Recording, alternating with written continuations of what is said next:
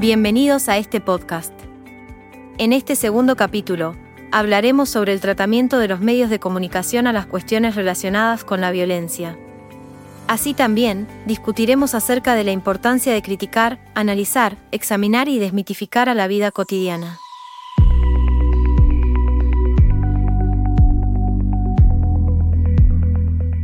¿Cuál es el enfoque de los medios de comunicación respecto a los temas vinculados a la violencia?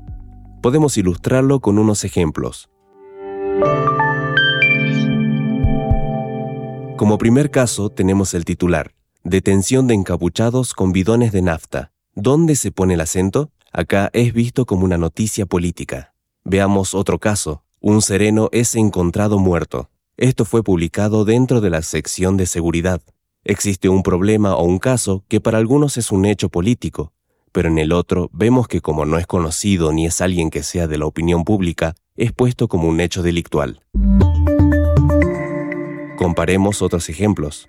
El caso de un actor que es acusado de abuso sexual está dentro de la sección de espectáculos.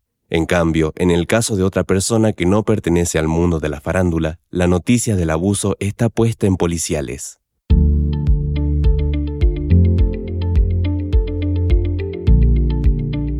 Con estas representaciones, podemos observar que los medios de comunicación no tienen una mirada ingenua e influyen en nuestra vida cotidiana. Esto ocurre, como hemos observado, cuando un caso se convierte en un hecho político, mientras que otro se trata de un acto delictivo, cuando un suceso está relacionado al espectáculo y otro con un hecho policial.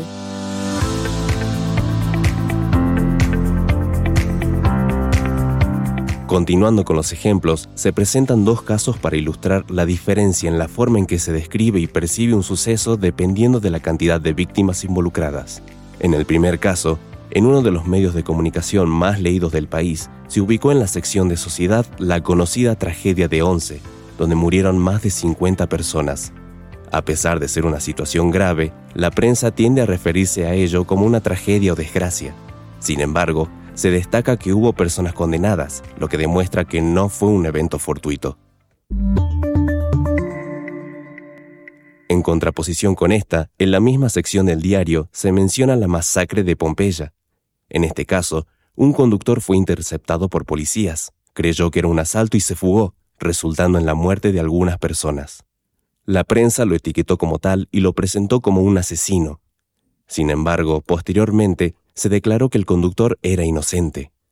La descripción de cada caso destaca cómo se minimiza la gravedad cuando hay más víctimas y se exagera la culpabilidad en situaciones con menos víctimas. Como resumen general de este episodio, podemos observar la importancia de criticar aquello que se nos presenta como cotidiano. Los hechos se nos revelan como una realidad absoluta, natural e indiscutible. A menudo aceptamos la vida cotidiana sin cuestionarla. De la misma manera que no analizamos si una noticia es verdadera o falsa, ni evaluamos cómo es presentada por el periodista o el medio en cuestión. La crítica hacia la vida cotidiana implica analizar y estudiar detenidamente los hechos para revelarlos y desmentirlos.